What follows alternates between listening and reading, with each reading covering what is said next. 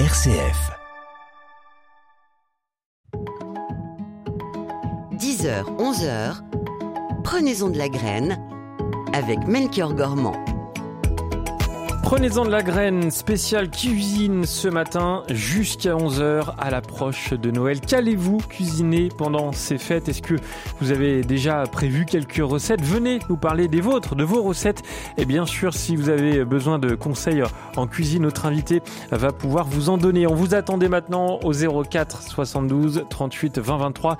Venez également poser toutes vos questions et nous laisser vos recettes par mail à l'adresse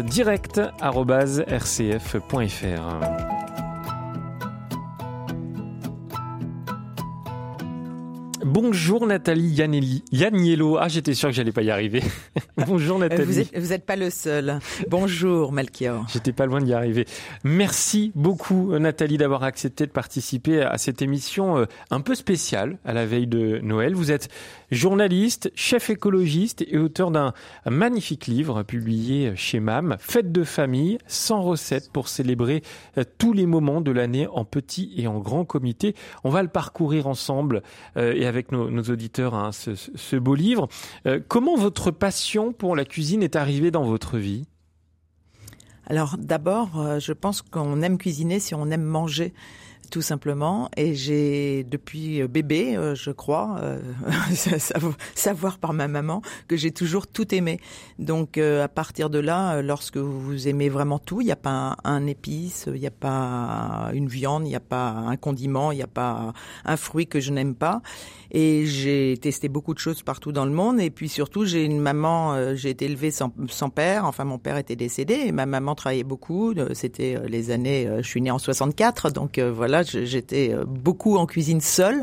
Et c'est moi qui cuisinais plutôt pour ma mère. Et donc euh, bah, j'ai appris à cuisiner toute seule. Et surtout j'ai grandi à un moment où la cuisine avait euh, atteint un paroxysme de nullité totale, c'est-à-dire que j'ai quand même grandi au pire de la ce qu'on appelle aujourd'hui de la junk food, c'est-à-dire qu'on n'avait plus de commerçants qui vendaient des produits locaux de saison. Et donc je, je, instinctivement je me suis mise un peu en cuisine pour essayer de manger autre chose que ce que les supermarchés m'offraient dans les années 70-80. Et donc là, cette passion est arrivée dans, dans, votre vie. La passion pour, euh, pour les produits également. J'ai vraiment ce sentiment euh, chez vous.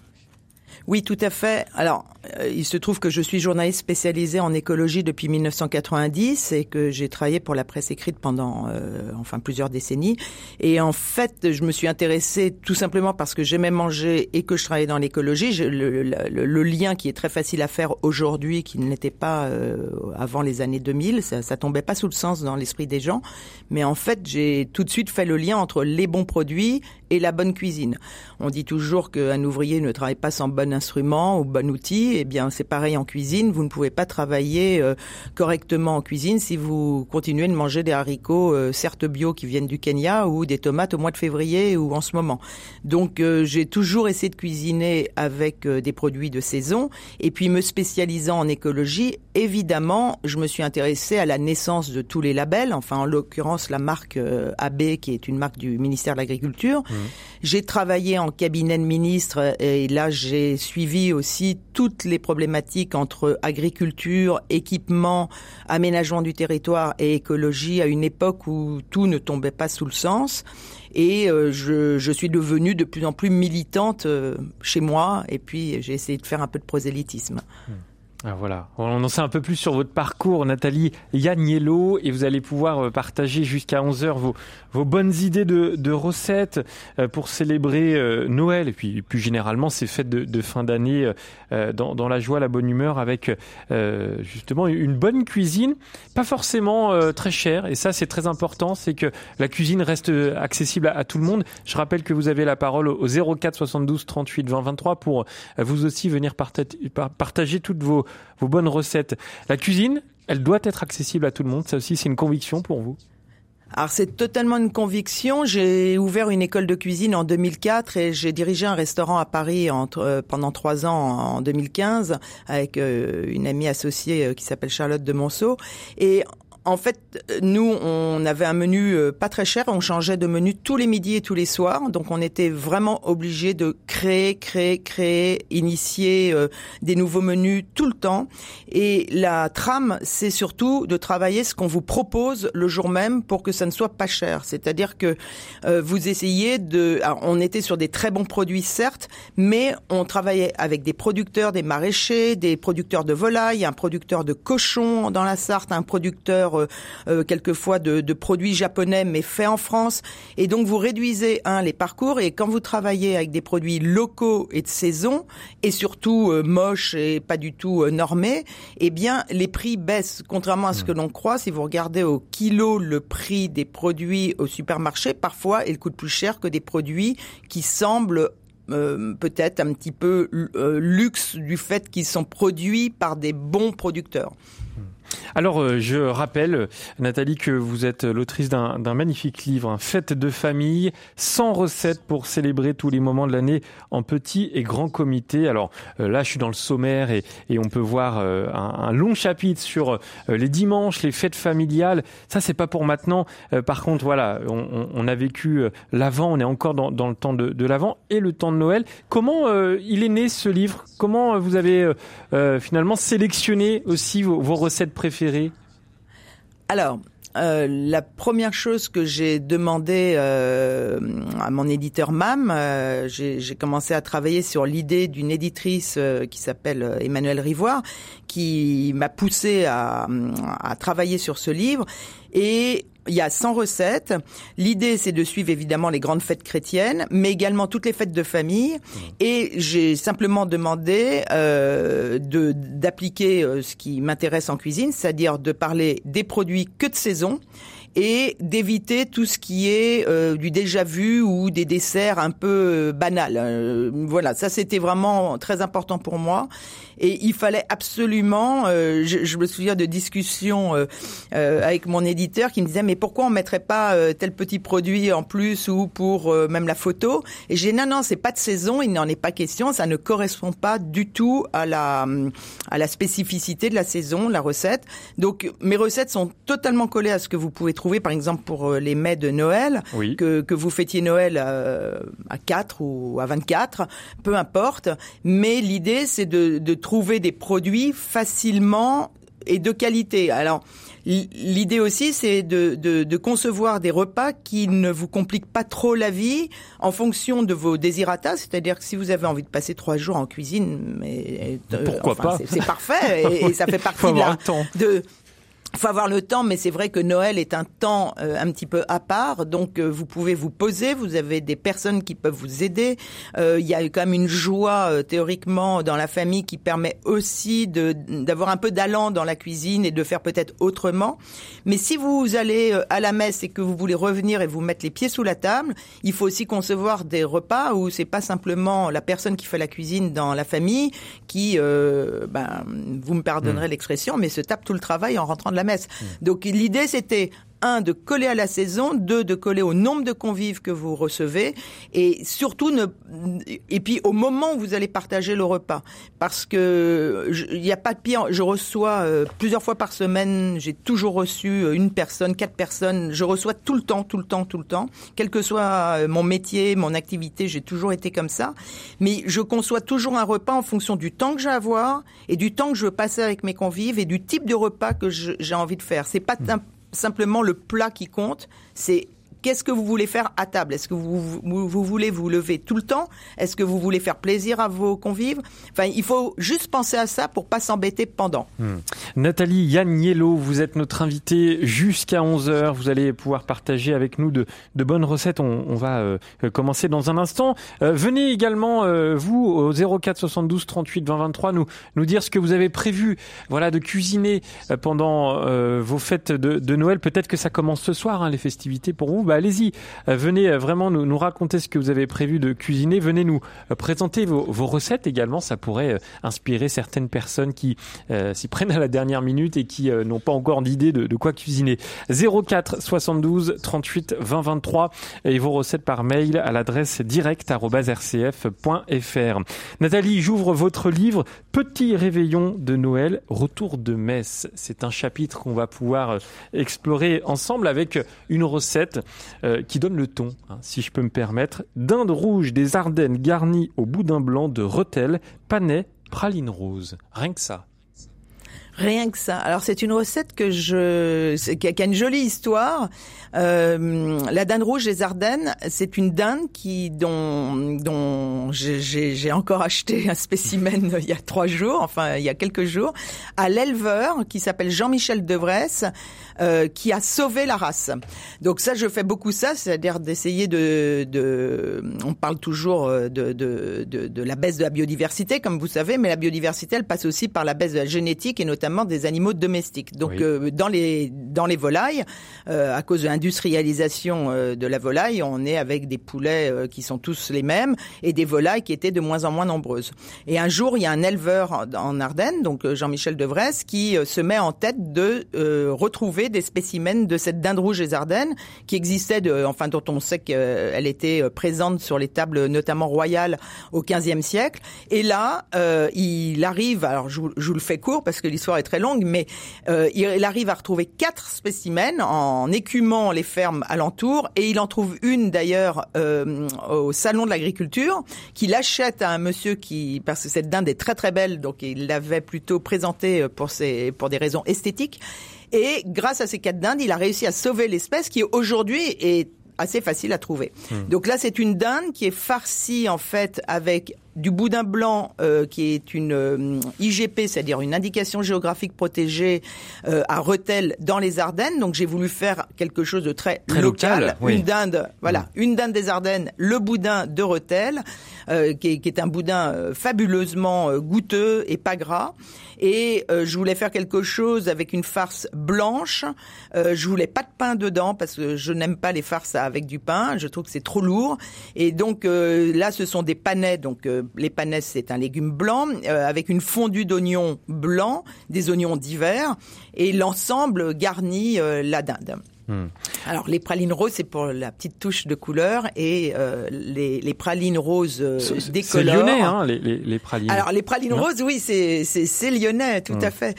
Euh, les pralines roses, en fait, elles déteignent euh, et il reste les amandes entières et ça donne du crunchy à cette farce qui est très très bonne. Hmm. Avec une, préparation qui n'est pas si longue comme que ça, parce que euh, vous avez indiqué à chaque fois, par exemple, le temps de cuisson et, et puis la préparation. Vous mettez 25 minutes euh, vous, avez vu large ou Non, alors 25 minutes, c'est vraiment possible parce qu'en fait, en termes de travail, vous, à part ciseler les oignons, euh, c'est-à-dire les, les, tailler très fins et les faire fondre dans, dans une casserole, une poêle, un fait-tout, enfin ce que vous voulez, euh, le reste, en fait, de couper des panais, c'est comme si vous coupiez des carottes, donc c'est franchement c'est pas long de mmh. d'éplucher des panais et de les couper en morceaux que vous pourrez ingérer facilement.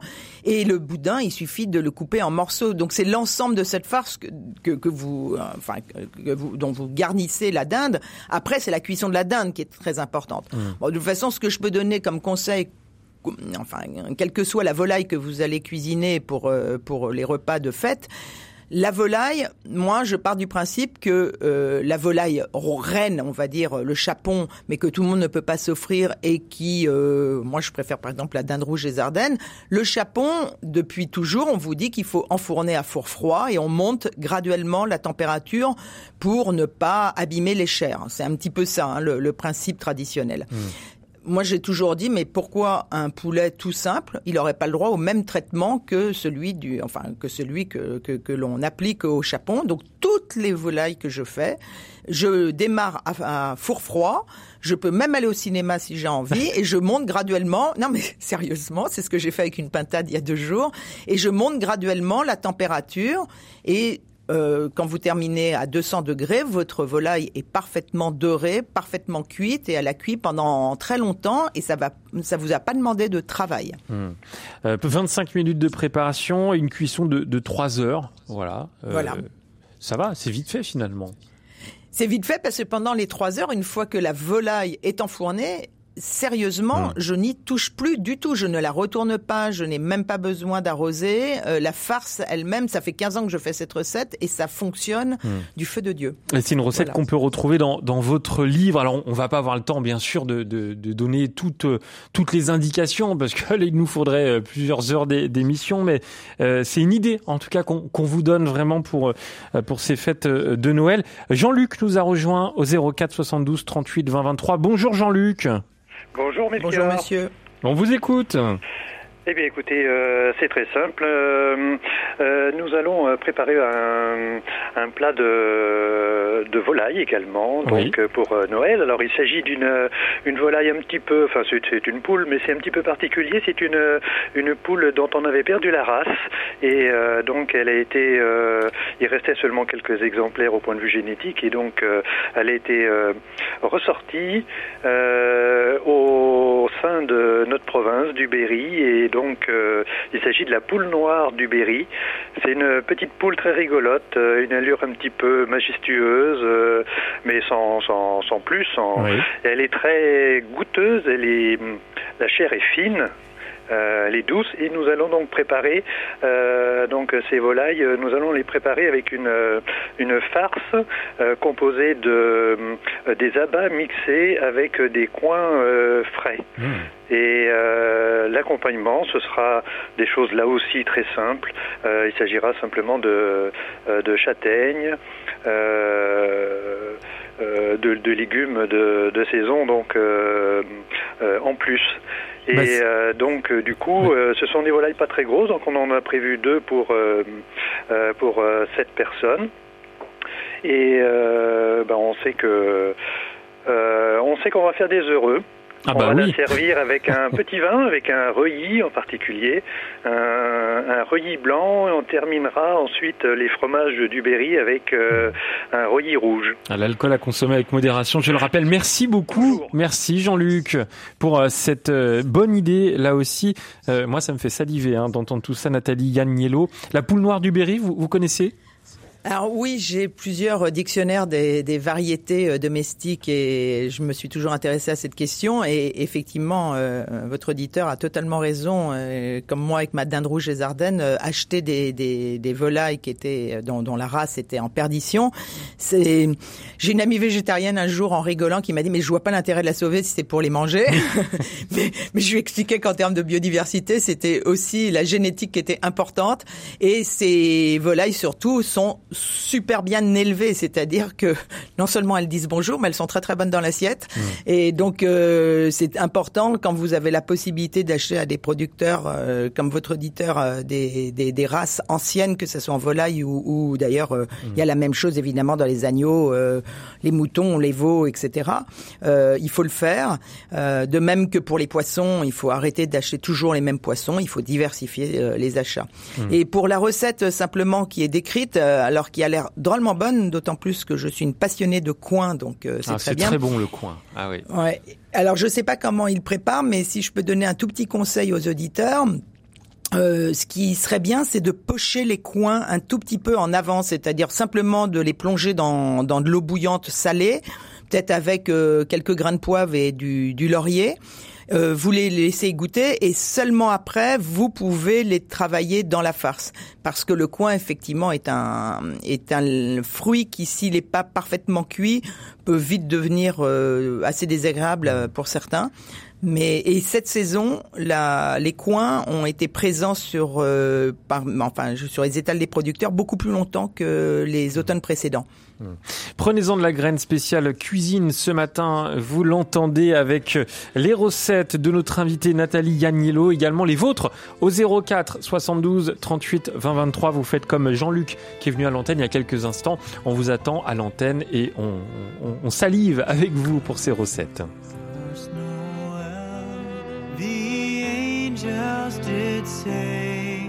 Was to certain poor shepherds in fields as they lay, in fields where they lay keeping their sheep on a cold winter's night that was so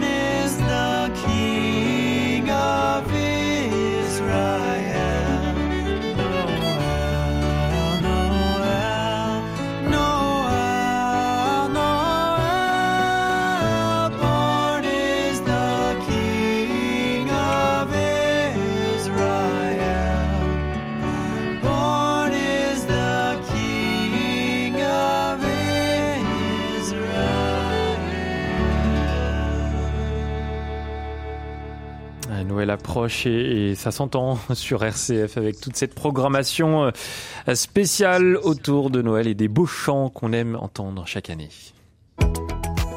Prenez-en de la graine avec Melchior Gormand. Et toujours avec Nathalie Yaniello. Euh, vous êtes journaliste, chef écologiste et auteur d'un magnifique livre, je le rappelle, publié chez MAM, Fête de famille, sans recettes pour célébrer tous les moments de l'année en petit et grand comité. Alors, on, a eu quelques questions pendant cette chanson, notamment sur la, la, la cuisson d'une poularde. Est-ce que vous avez quelques conseils, euh, Nathalie?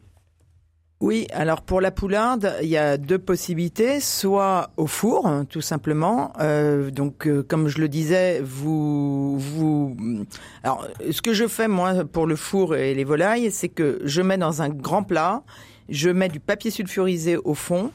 Euh, je j'enfourne donc le four est froid et je monte par créneau de 50 degrés. euh, en tout cas, je commence à 50 degrés, disons pour une poularde, je ferai ça pendant 20 minutes. Puis je monterai à 80 degrés pour, euh, on va dire à nouveau 20 minutes. Puis de 80 degrés, je passe à environ 100, mais c'est pas au degré près.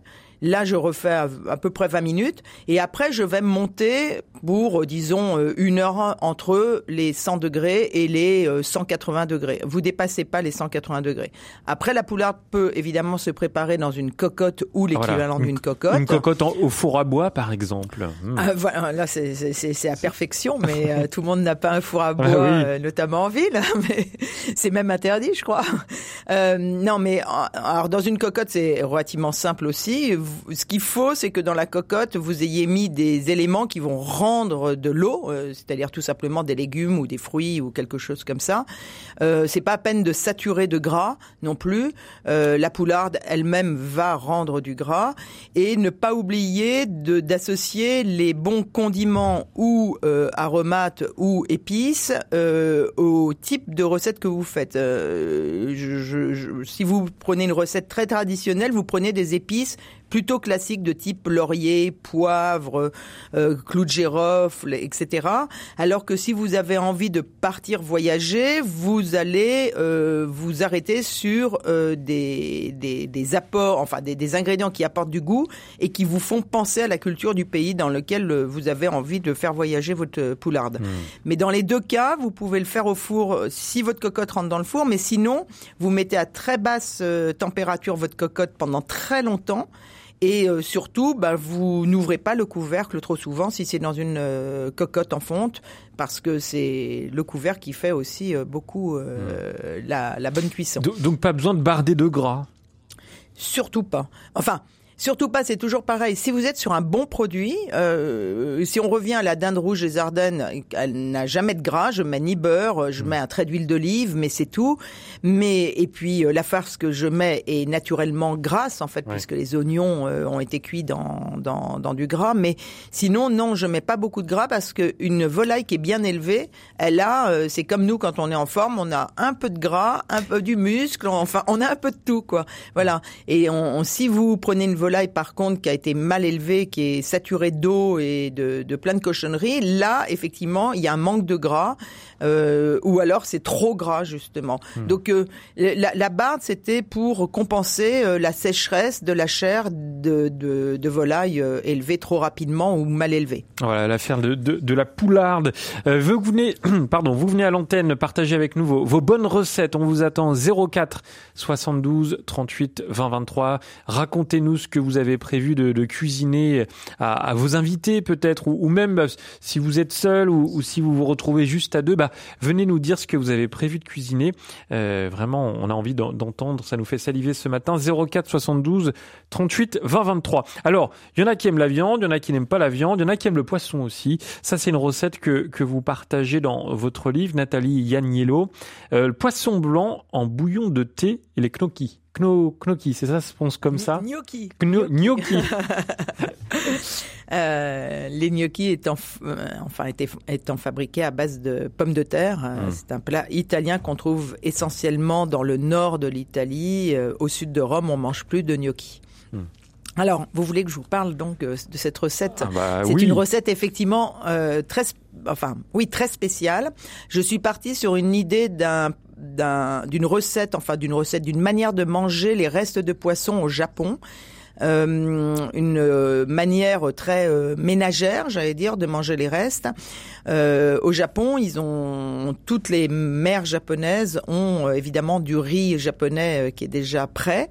Euh, enfin ou qu'elle fa- enfin qu'elle prépare tout au long de la journée si Oui. vous voulez pour Ah oui. l'ensemble des repas puisque au petit déjeuner on peut déjà manger du riz et donc avec des restes de riz et des restes de poisson elles mettent le poisson dans un bol sur un, lit de riz et elles arrosent de thé vert, euh, évidemment japonais, et ça fait partie des vraiment des repas qu'on mange très facilement euh, un peu partout.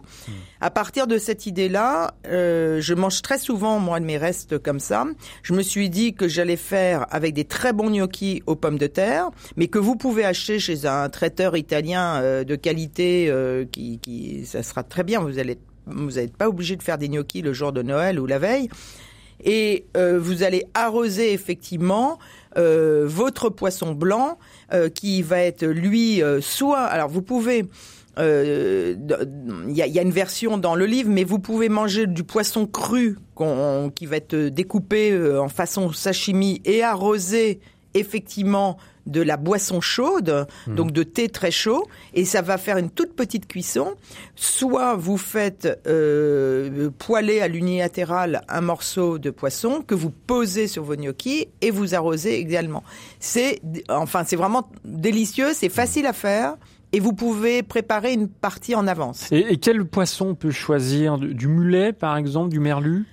Alors, ça, ce sont deux poissons qui, que vous pouvez euh, non seulement manger parce que les chairs sont denses, sont compactes et ne vont pas se déliter. Et en plus, ce sont deux poissons qui sont pas trop pas trop, je dis bien, euh, surexploités. Donc, euh, j'achète moi des poissons euh, blancs. Je, ça fait 25 ans que je n'achète plus de cabillaud, par exemple, qui est en voie de disparition totale. Donc, je fais aussi attention. Il y a des saisons pour les poissons et il y a des saisons euh, pour, euh, en fait, pour les coquillages aussi. Ouais. Donc, vous vous faites aussi attention à ça. Vous, si vous allez chez un poissonnier qui vous présente tous les poissons toute l'année, ce n'est pas normal. Ça veut dire que les poissons ne sont pas pêchés au bon endroit et de la bonne manière. Mais le mulet, c'est un superbe poisson que vous pouvez manger cru. Dans tous les restaurants un petit peu rock'n'roll et à la mode en ce moment euh, partout en France, vous mangez du mulet cru en carpaccio ou, ou enfin cru en tout cas. Euh, et ce qui est intéressant aussi dans, dans cette euh, recette, euh, Nathalie, c'est le, le mélange sucré-salé. Alors salé-sucré, puisqu'on on rajoute le thé japonais, et puis même, pourquoi pas, de la, la sauce soja, je crois que ça s'appelle la, la shoyu, quelque Ouais, chose comme ça, On, on dit shoyu pour la sauce soja au, au Japon. japonaise. Ouais. Euh, bon, il se trouve que je donne des cours de cuisine japonaise, donc je, je connais bien les produits et j'ai écrit plusieurs livres sur des produits japonais, donc euh, je connais bien et j'en utilise euh, vraiment banalement tous les jours. La sauce soja, c'est le sel du Japon. Il n'y a pas de sel au Japon. Ça ne veut pas dire euh, que- qu'on n'utilise jamais de sel. Il y a même des régions où on produit du sel, donc le sel fait partie de traditions de régionales. Mais le soja, c'est ce qui est utilisé pour saler. Attention, le soja a un défaut euh, parfois Il euh, peut dans saler certains très vite. plats. Ouais. Alors un, il peut saler et il colore. Donc si vous voulez un plat, euh, voyez un gnocchi euh, tout blanc avec un poisson blanc et le thé vert où ça fait des très jolies couleurs, ça fait très repas de Noël. euh, votre soja, euh, il peut, euh, il peut venir contrarier, disons, euh, ce, ce monochrome. euh, mais ça veut pas dire qu'il faut pas l'utiliser. Mais effectivement, le, le soja, les gnocchis et le poisson, a priori, on n'y pense pas parce que bah, c'est pas dans la culture italienne d'utiliser du soja, évidemment, mais c'est délicieux et en fait, faut, faut s'amuser. Alors, quand vous partez sur un plat avec une obédience, j'allais dire euh, euh, culturelle, euh, moi j'aime bien me, me, me coller, enfin pas trop me disperser non plus. C'est-à-dire que je vais pas ajouter non plus un épice ou autre chose, un, un goût qui viendrait à nouveau d'une autre planète entre guillemets. Donc euh, là, vous avez déjà des éléments qui sont très marquants. Donc vous vous vous collez au Japon et au gnocchi italien et c'est tout. Mais euh, c'est vraiment délicieux et j'ai fait j'ai j'ai une maman qui a 86 ans et donc euh, qui sert euh, de cobaye euh, à, à, à certains Ah de mes bah, plats. sympa. Et bah, elle, est contente, Elle elle est- oui, elle est, elle est pas mécontente. Euh, elle mange euh, jamais vraiment mal, quoi. Elle peut aimer ou pas aimer, mais euh, par exemple ce plat-là, je lui ai fait déjà goûter et elle aime beaucoup. Euh, or, elle est d'une génération où ce mélange-là n'est pas Ben évident. voilà, il faut apprendre aussi à, à aimer ces, ces, ces nouveaux plats parce que tout à l'heure on parlera du- d'une autre euh, recette, c'est l'oign- l'oignon rôti au thé noir et, et lard. Encore du thé, ça c'est assez nouveau quand même dans les recettes, euh, Nathalie. Alors, euh, pour ne rien vous cacher, je, je travaille depuis cinq ans pour euh, une enseigne qui vend du thé. Je ne sais pas Oui. si je peux la nommer, euh, mais euh, qui s'appelle le Palais d'été. Et je leur crée des recettes. Je crée des recettes et après je donne des cours pour le Palais d'été avec un sommelier thé qui a des compétences inouïes, comme celui d'un sommelier vin évidemment, qui est capable de vous dire que tel thé vient de tel coteau euh, euh, de la montagne chinoise à telle saison et avec des millésimes.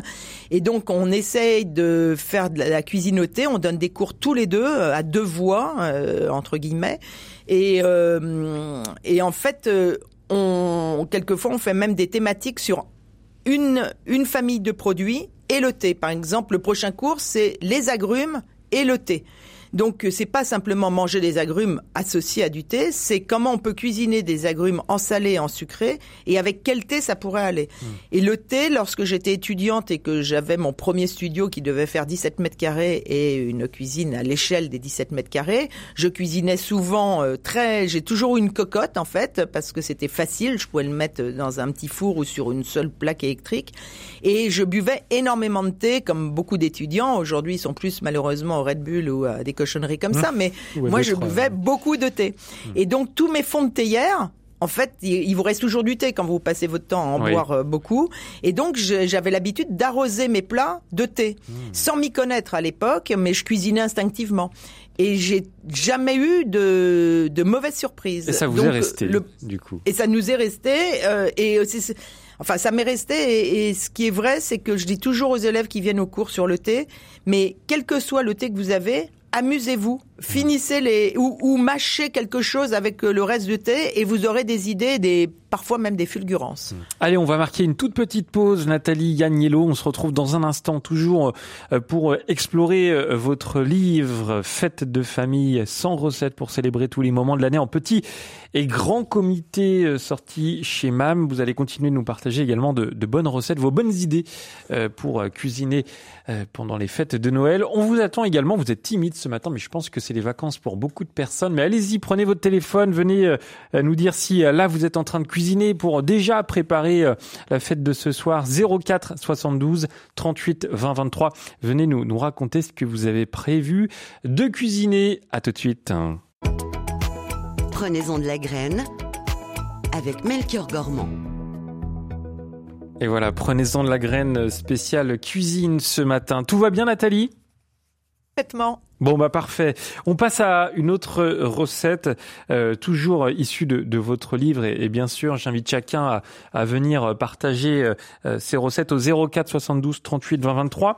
Euh, toujours euh, un peu de viande avec de, de l'agneau, l'agneau à la chermoula. Qu'est-ce que c'est la chermoula J'ai jamais entendu parler de ça moi. Alors, euh, les, les, les auditeurs euh, qui connaissent bien euh, l'autre côté de la Méditerranée euh, en ont déjà entendu parler. Charmoula, c'est un mélange d'épices euh, qui est très très riche en termes de diversité d'épices. On va dire que c'est un mélange on- plutôt du Maghreb, euh, avec notamment une touche de vinaigre et de sucre qui est sous forme de miel. Et c'est une c'est une sauce très rouge qui n'est pas piquante au sens désagréable du terme, qui, est, qui a du relief, on, on va dire, et qui va effectivement très très bien avec des viandes qui ont du goût, donc euh, de l'agneau, du mouton, euh, mais il faut surtout pas basculer euh, et transformer la recette euh, avec du veau ou. euh, Alors ça va bien avec certaines volailles qui ont du caractère justement, qui, qui, qui sont bien goûtues, euh, de bonne qualité. Mais euh, le mieux, c'est l'agneau. Et en fait, vous faites ce mélange euh, d'épices. Les épices, pour leur donner du goût, euh, quand on peut, on les torréfie un tout petit peu à la poêle euh, rapidement. Ça, ça exhale plus les goûts. Et vous faites ce mélange. Et vous pouvez masser euh, la viande, entre guillemets. Vous pouvez la laisser mariner, mais c'est pas une marinade non plus au sens liquide du terme. Et puis euh, vous cuisez votre agneau qui va euh, compoter tout doucement. Et tout à l'heure, votre auditeur, euh, je crois Jean-Luc, Oui, Jean-Luc. utilisait des coins euh, pour euh, sa, sa, Sa farce. sa, sa- sa farce de volaille. Et en fait, avec cette recette, justement, euh, agneau chermoula, les coins vont très bien.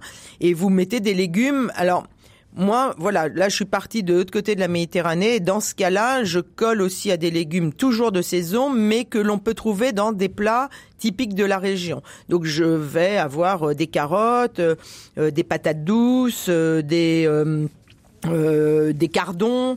Euh, enfin, ça dépend de la saison évidemment à laquelle je cuisine. Et c'est délicieux et c'est un plat. Alors, je l'ai je l'ai mis dans mon livre. Euh, C'était jamais paru, mais en revanche, c'est un plat que je prépare, je pense, depuis 25 ans. Donc, euh, bien sûr, les recettes, elles évoluent pendant 25 ans. Je, je, je change des petites choses euh, au fil des décennies, euh, notamment parce que vous, par empirisme, vous savez que ça marche mieux d'une manière ou d'une autre.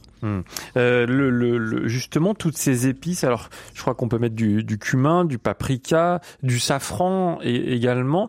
Euh, ça, il faut pas, il faut arri- arriver à doser, arriver à doser parce que parfois on s'y perd un peu, je trouve, dans, les saveurs avec les épices. Alors tout à fait. Mais là, la sauce, euh, c'est pas. Enfin, moi, je n'ai rien inventé. Enfin, je suis partie sur une base euh, classique de la charmoula, et après, je l'ai, je l'ai façonné un petit peu plus à mon goût, si vous voulez. Simplement sur les épices, euh, souvent les les personnes suivent des recettes euh, euh, sans goûter les épices qu'ils ont. Les épices, euh, c'est un, c'est une matière végétale à la base, et tout dépend de la manière dont ça a été cultivé, récolté et surtout conservé. Vous avez euh, des cumins qui ont des goûts exceptionnels et des qui ont un goût de farine hein, entre guillemets. Donc il faut aussi apprendre à goûter les épices parce que c'est ça qui vous donne une idée et qui va vous permettre instinctivement aussi de savoir doser par rapport par exemple à une recette que vous lisez et que vous inaugurez. Ah, J'en profite d'ailleurs pour vous dire pendant Noël, pendant les fêtes, c'est déjà assez euh, c'est souvent un challenge pour pas mal de personnes de se mettre en cuisine pour euh, beaucoup de monde, n'inaugurer aucune recette ces, ces jours-là. C'est-à-dire essayer de coller à ce que vous maîtrisez techniquement. Voilà, faites connu parce que c'est pas peine de vous ajouter un petit stress et puis tout le reste de l'année vous allez pouvoir tester des choses. Mais lors de, de, de gros repas comme ça où vous êtes euh, de temps en temps vous vous sentez un peu seul devant les fourneaux, il faut euh, coller à, à, à son instinct et à ce qu'on aime et ce qu'on connaît. Euh, Dans un instant, on va accueillir Sylvie qui nous a rejoint au 04 72 38 20 23. Moi, j'aimerais rappeler que depuis le début de cette émission, Nathalie Agnello, vous partagez vos recettes préférées, des recettes que vous aimez, euh, qui parfois euh, demandent euh, voilà d'acheter de la viande. On, sait que la viande a, augmenté. C'est un mec qui coûte de plus en plus cher, tout comme le, le poisson. Euh, on, on, on donne des recettes pour tout le monde ce matin, Nathalie. C'est important pour les personnes aussi qui ont peut-être moins de moyens euh, pour cuisiner pendant ces fêtes. Alors tout à fait. D'abord, moi je mange pas du tout de viande tous les jours. Je mange pas de poisson tous les jours pour des raisons économiques et des raisons surtout dans mon cas écologiques. C'est-à-dire je veux pas, je mange que du poisson sauvage, tout petit poisson de de, de tout petit, euh, de toute petite pêche locale. Donc euh, ça coûte plus cher aussi, donc j'en mange beaucoup moins. Et je mange énormément de légumes. Et vous pouvez faire des plats de fête avec des légumes évidemment. Euh, je, je, je cuisine des légumes euh, sous toutes ses formes. Je travaille avec une maraîchère qui me livre régulièrement, mais sinon je vais sur les marchés où il y a toujours maintenant des producteurs. Et je peux faire, vous pouvez faire par exemple euh, ce qu'on appelle une mousseline. Vous pouvez faire par exemple une purée de légumes euh, très concentrée en légumes, c'est-à-dire sans pommes de terre, euh, sans farineux, sans crème.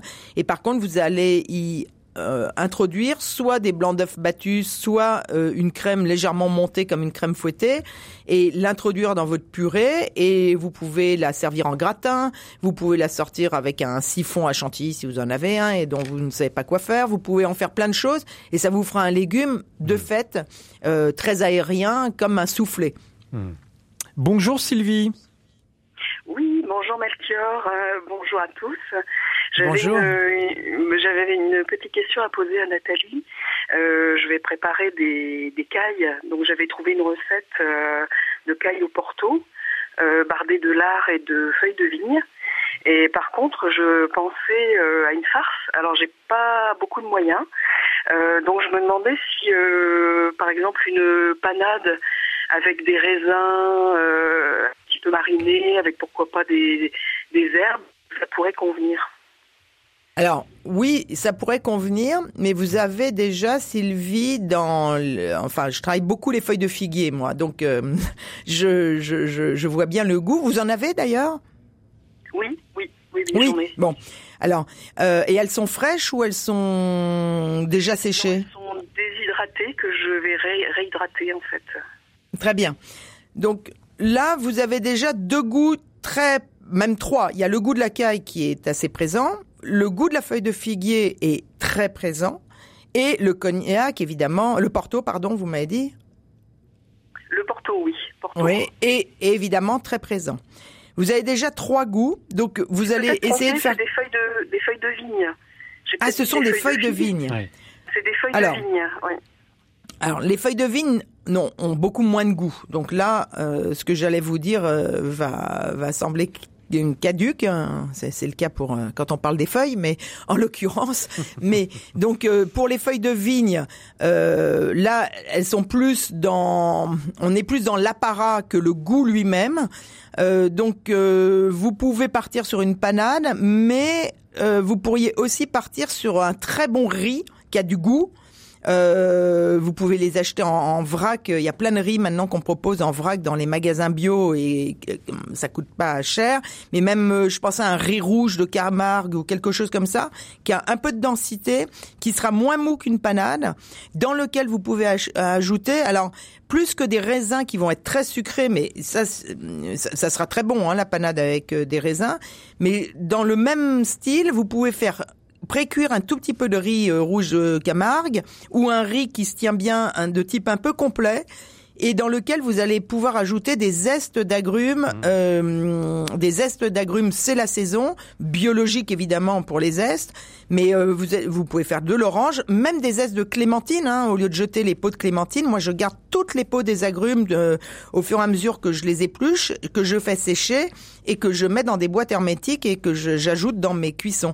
Et vous pouvez très bien d'ailleurs mettre un gros ruban de, de pendant la cuisson de vos de vos cailles, un gros ruban de, de, de zeste d'orange dans le- dans le plat qui va servir de plat de cuisson. Ça va Et donc, euh, moi, je ferais plutôt huile d'olive, zeste de au moins deux ou trois euh, agrumes différents, le riz, plutôt que le raisin qui va être... euh, je trouve qu'il va vite être très sucré. Le raisin, c'est quand même un- des, des petites bombes de sucre. Alors, c'est délicieux, mais le Porto étant légèrement sucré aussi, j'ai peur que ça fasse un peu trop sucré. Mais après, euh, ça sera très bon. euh, ça sera très bon. hein. Mais voilà, Ouais. moi, je partirais instinctivement euh, vers quelque chose qui ressemble à ce que vous proposez, mais qui peut Bah, être voilà. une alternative. Ben voilà, Sylvie. Oui, justement, j'ai des, j'avais gardé des zestes d'orange bio. Bah, c'est parfait. Bah, voilà, c'est parfait. Super. Mais- Alors, beaucoup. joyeux Noël. Merci Sylvie. Merci, bon Passe- Noël à tous. Passez de, belles fêtes de fin d'année, un, un très joyeux Noël. Allez, on va encore écouter un peu de musique de Noël, Nathalie Agnello. On va pas s'en s'en s'en empêcher, hein, bien sûr, euh, dans cette émission. On se retrouve juste après, toujours avec vos appels au 04 72 38 20 23 et vos bonnes recettes, tout comme Jean-Luc et Sylvie qui sont venus à l'antenne.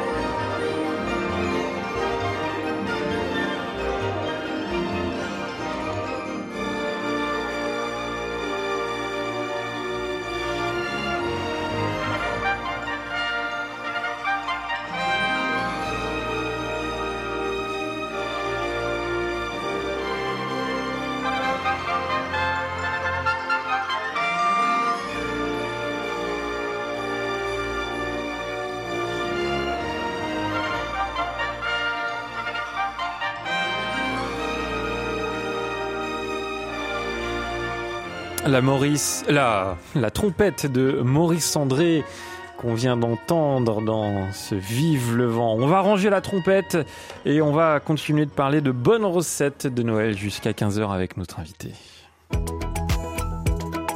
10h, 11h, prenez-en de la graine avec Melchior Gormand. Et toujours avec Nathalie Yaniello, vous êtes euh, l'autrice d'un livre magnifique chez MAM, Fête de famille, 100 recettes pour célébrer tous les moments de l'année en petit et grand comité. Euh, on passera au dessert dans quelques minutes si ça vous dérange pas puisque l'heure tourne. Euh, on a un auditeur, Louis Martin, qui aimerait avoir une bonne recette avec des quenelles, les quenelles qui viennent de Lyon bien sûr. Nathalie, est-ce que vous avez peut-être quelques conseils à lui transmettre? Alors, euh, il faudrait que je sache si ce sont des quenelles euh, de poisson ou euh, de volaille. Quenelle de Hum, poisson. Oui, oui, Quenelle de, poisson. merci. Voilà. Alors, moi, je suis, euh, j'ai beau avoir écrit un livre sur la crème, j'utilise très peu de crème. Donc, euh, essayer de faire des, des sauces qui submergent, parce que la quenelle a besoin d'être submergée pour euh, gonfler et, euh, et, et prendre ses aises et vous faire plaisir. Euh, mais j'aurais tendance à faire quelque chose en allégeant les crèmes. À alléger les crèmes, ça veut pas dire qu'on met des crèmes allégées, surtout pas. Quand on utilise de la crème, on utilise la vraie crème. Mais en tout cas, euh, mettre beaucoup d'ingrédients, euh, euh, enfin, qui, qui apportent du goût dans la crème, et peut-être utiliser un vrai bon bouillon. Alors là, c'est peut-être trop tard pour euh, pour notre auditeur, mais euh, faire un tout petit fumet euh, de, de, de poisson. Vous achetez des arêtes de poisson blancs et plats. Euh, vous mettez un petit peu d'eau, oignon, euh, jamais de sel, jamais de poivre dans les fumets. Vous faites une toute petite réduction de cette eau qui va prendre euh, ben, du goût, qui devient Ouais. un petit fumet, et vous allez l'ajouter à la crème qu'on utilise traditionnellement pour faire gratiner vos, enfin d'abord gonfler les quenelles et puis les faire gratiner. Ça va apporter beaucoup de goût et à partir de là, alors là c'est des questions de euh, si on, si on reste dans le traditionnel, vous pouvez que vous voulez faire quelque chose assez fait, vous pouvez y mettre une pincée de safran si c'est vraiment du bon safran et que vous en avez sous la main, mais n'allez ach- n'allez pas acheter du safran exprès, ça serait dommage si vous n'avez pas l'habitude d'en utiliser. Et sinon, j'aurais tendance à un petit peu casser les codes, à mettre un peu de gingembre frais, euh, juste euh, râpé avec euh, n'importe quel râpe euh, que, que vous avez sous la main. Mais alors, il faut toujours goûter le gingembre. C'est pareil, le gingembre, c'est une racine, c'est un rhizome.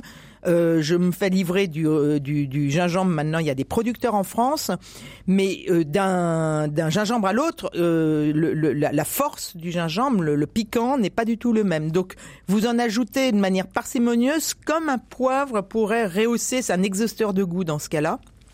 Et voilà, je, je, je la jouerai comme ça. Voilà. Eh ben voilà, une bonne re- recette pour euh, cet auditeur qui, j'espère, aime le gingembre. Euh, c'est vrai que le gingembre, parfois, euh, il faut aimer le gingembre hein, quand même, mais c'est d'une Oui, puissance, c'est d'une puissance, c'est incroyable. Euh, J'aimerais qu'on on parle de dessert en attendant d'accueillir un, un auditrice et, euh, ou un, un auditeur, ça va arriver dans, dans quelques instants. Euh, la mousse glacée au marron glacé, ça c'est dans votre livre aussi, euh, Nathalie. Alors c'est pas la recette la plus facile à faire. Ah oui. je, je préviens les auditeurs. Ouais, vous pouvez en Euh, choisir une autre. hein. Il y a, il y a- il y a- il y a- Ah non, mais euh, je, je suis une dingue de marron glacé. Je, je mange très peu de desserts. Je mange rarement même mes desserts. Euh, je ne suis pas une dingue de sucre. Je J'invente beaucoup de desserts.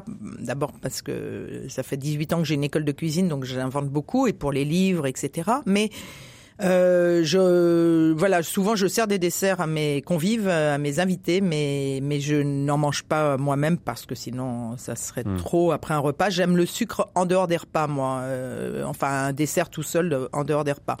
Alors non, mais euh, c'est c'est très très bien la mousse euh, glacée au marron, enfin la mousse euh, au, hum, le- La au mousse- marron glacé. Au marron glacé, ouais. ouais.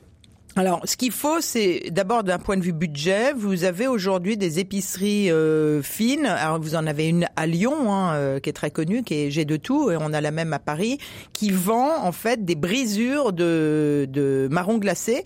Ce sont pas des sous marron glacé, ce sont les marrons glacés quand ils ne sont pas parfaits et qui ne sont pas donc propres à la vente, puisqu'un marron glacé doit être d'abord très beau et euh, parfait pour être vendu euh, à un prix d'or. Euh, eh bien, ce qui, euh, ce qui- qui n'est pas vendu est transformé en grosses brisures. Donc, fabriquez vos desserts avec du marron glacé sous forme de brisure. Et là, il faut, en fait, il y a une partie où il faut il faut faire une purée de ces marrons glacés. Il y a une partie que l'on trouve, qu'on l'on garde en brisure, et si on a les moyens, on ajoute du marron glacé entier que vous avez déballé euh, de son emballage individuel. Euh, c'est une, c'est pas très difficile à faire, mais il y a beaucoup d'étapes. Et il, vous pouvez pas faire ça pour 25 personnes en tout cas. Non seulement le budget, euh, enfin, serait euh, trop important peut-être pour certains, mais en plus euh, pour 25 personnes, euh, vaut mieux se contenter. Ça, c'est pour un repas plutôt où on est maximum 8 Ah oui. personnes, d'après Ah. moi.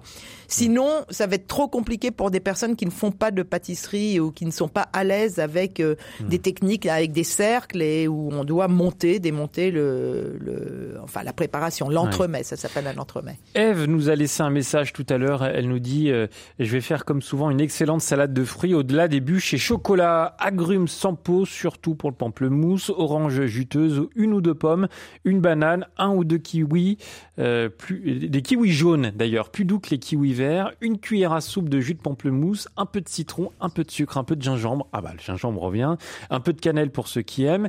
Mélanger tout cela, mettre au frigo, c'est très frais et très parfumé. Le must des grains de grenade pochés dans très peu d'eau sucrée, c'est magnifique. Ça donne envie en effet, Nathalie. hein. Oui, en tout cas, ça fait voyager sur le bassin méditerranéen, Mhm. tout ça. Euh, J'aurais tendance à faire la même recette qu'avec des agrumes. Euh, alors les kiwis, effectivement, votre auditrice, elle a totalement raison. Aujourd'hui, euh, non seulement les kiwis euh, verts sont cultivés en France, donc essayez de regarder d'où viennent vos kiwis, parce que s'ils ont traversé le monde entier, vous allez essayer d'éviter. C'est comme les avocats, ce sont des cultures qui peuvent être Ouais. très néfastes pour certains biotopes partout dans le monde. Mais vous trouvez des kiwis verts, des kiwis rouges, dont le cœur rouge, euh, et vous avez des kiwis jaunes, dont parle votre auditrice. Elle a raison, ce sont des kiwis avec moins d'acidité, c'est délicieux. Ils sont Et moins poilus aussi. Ils sont moins poilus, oui.